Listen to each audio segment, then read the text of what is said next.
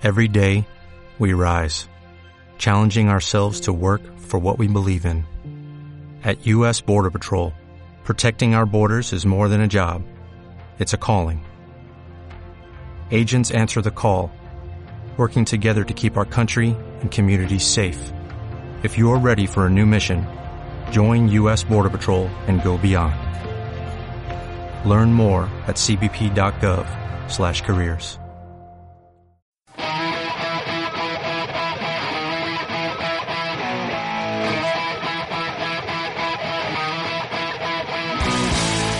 ¿Qué onda, compas sotanescos? Muchachas ganosas y chamacos cachondos. Les saluda su amigo Pachisco Galván y les doy la bienvenida al primero de varios especiales que van a ser así lanzados esporádicamente y que pues, sin que el se dé cuenta les vamos a estar poniendo el nombre de cápsulas spoilers, las cuales recomendamos se tomen con su debida precaución porque podemos spoilear de las películas que aún no han visto. ¿Cuál es la diferencia hacer esto en vez del podcast? Ah, pues que aquí vamos a darles así como que opcionales de porque no más van a tratar de un solo tema y así se pueden ustedes bajar el episodio pero escucharlo para cuando ustedes quieran, contrario a la otra opción que es poner en todo un programa de varios temas distintos y que pues, tal vez les interesen los demás, pero pues no se pueden saltarlo el episodio porque pues tenemos algo que tal vez no quiera expoliarse, ¿verdad? Bueno, habiendo aclarado ese punto, de ahí fuera, eso es lo mismo que un segmento de desde abajo. No le busquen más, no le bullen. These are images of archaeological digs all over the earth. Ancient civilizations that shared no contact, and yet, same pictogram, every last one. It's a star map. No, not a map. An invitation. From whom? But let's say I'm wrong. And you do find these beings down there. You won't engage them. You won't talk to them. You will do nothing but report back to me. Miss Vickers, is there an agenda that you're not telling us about? How far would you go to get your answers? Look at this. Prometheus, are you seeing this? They were right. You want them to be wrong?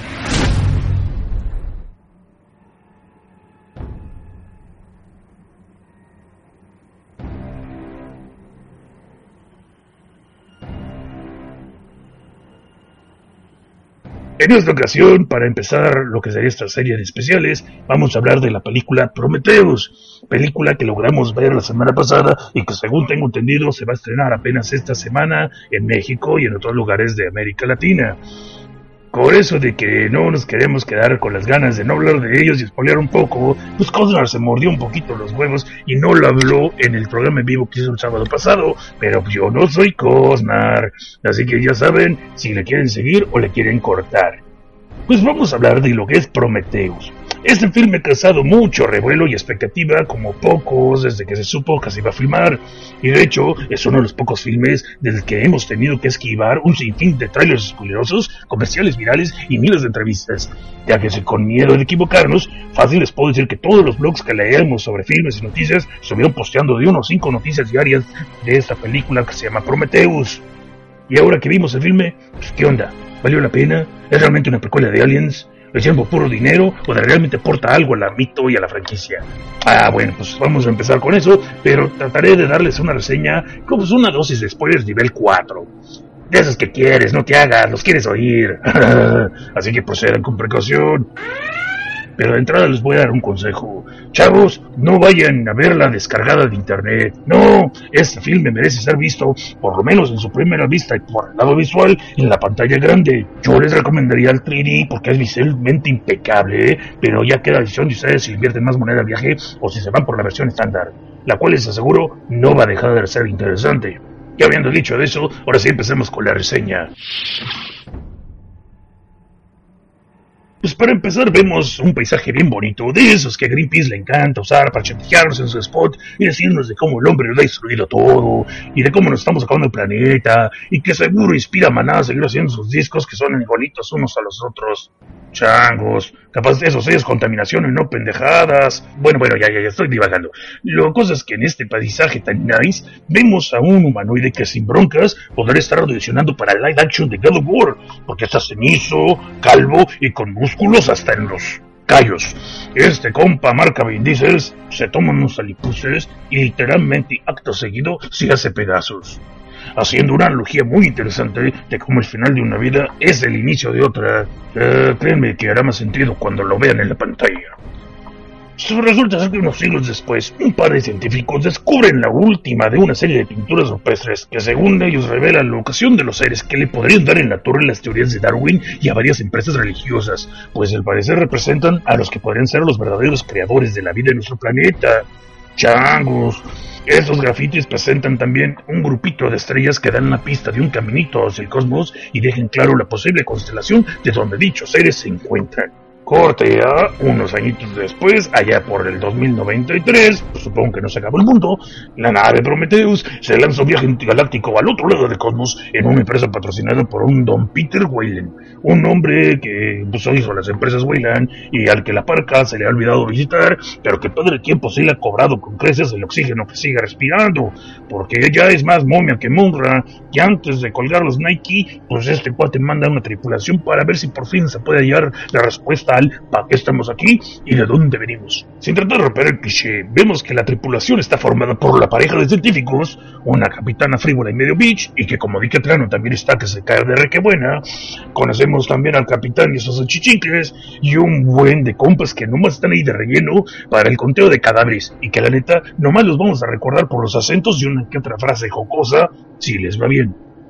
También entre ellos se encuentra David, un androide medio andrógino que la hace de Alfredo de Batman, al mismo tiempo que es el matasanos del grupo, científico de apoyo y enlace a la Wikipedia importante con su propia red 4G. Eh, pero mejor cambiamos de tema, no vaya a ser que Don Slim nos demande por hablar bien de la competencia.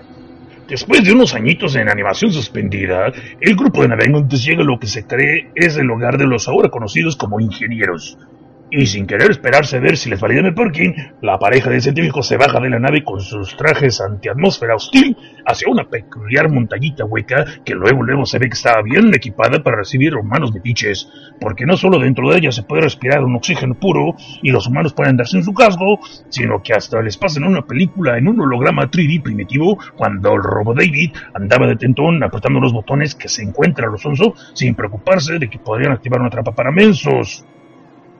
Este hallazgo fortuito hace que la banda exploradora se halle no solamente los restos fósiles de uno de los ingenieros y se den cuenta que llegaron muy tarde a la fiesta, sino que hasta se hallan unos misteriosos contenedores metálicos con un extraño chapopote que claramente nos recuerdan el simbiote de Spider-Man 3. Pero pues ha de ser coincidencia, pues porque se supone que eso es una precuela de Alien y no del Spidey, ¿verdad? Bueno, ahí al ladito también se hallan con un par de cabezas sin el burr, porque estoy hablando de una piedra de tamaño caguama tipo monumento olmeca y otra que se le desprendió un ingeniero cuando una puerta le dijo You shall not pass y que según unos estudios que se van a hacer pasó hace unos miles de años antes de que llegaran los humanos metiches. Junto cuando estaban por tomarse fotos para el Facebook y empezar a tuitear, nos hallamos la cabeza de un yucateco, LOL.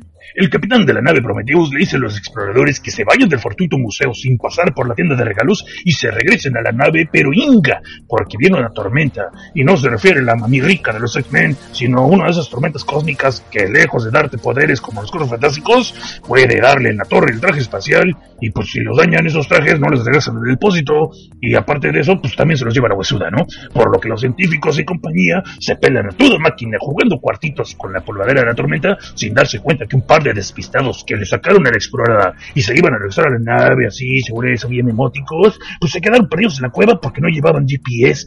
Bueno, chance también porque los productores ya habían decidido que como que sobraban personajes del guion.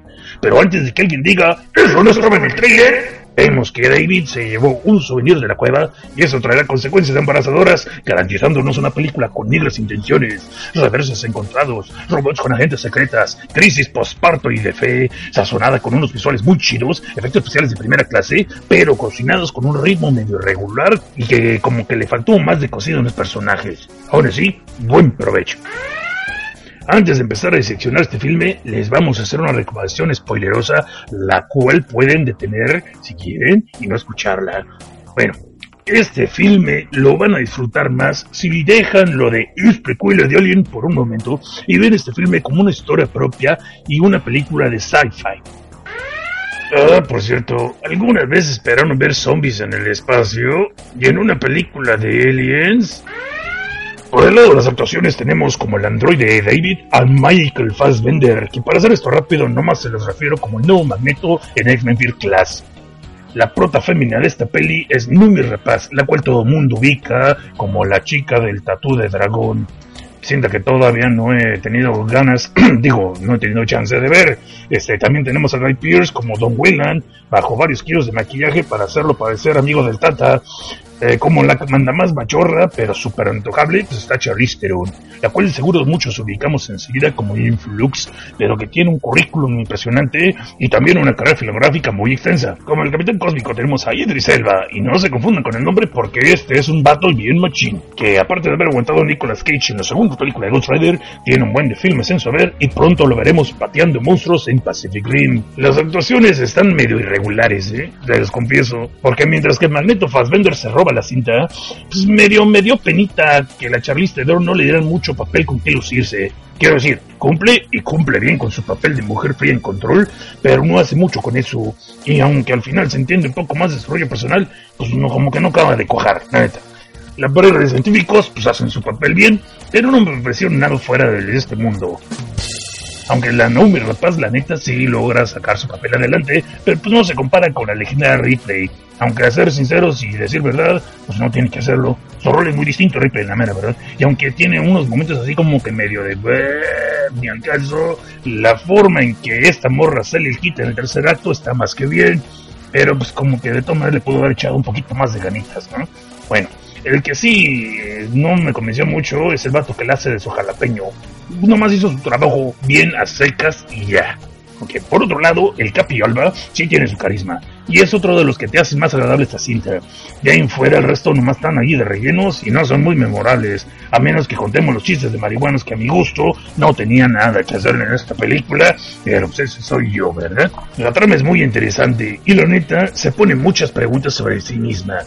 Más que nada están bien clavadas en el origen de la vida y así puede llegar a ser tediosa para algunas personas, pero por lo menos para mí, el motivo de querer saber el de dónde venimos y a dónde vamos, se me hace motivo más que suficiente para empezar esta aventura y muy convincente.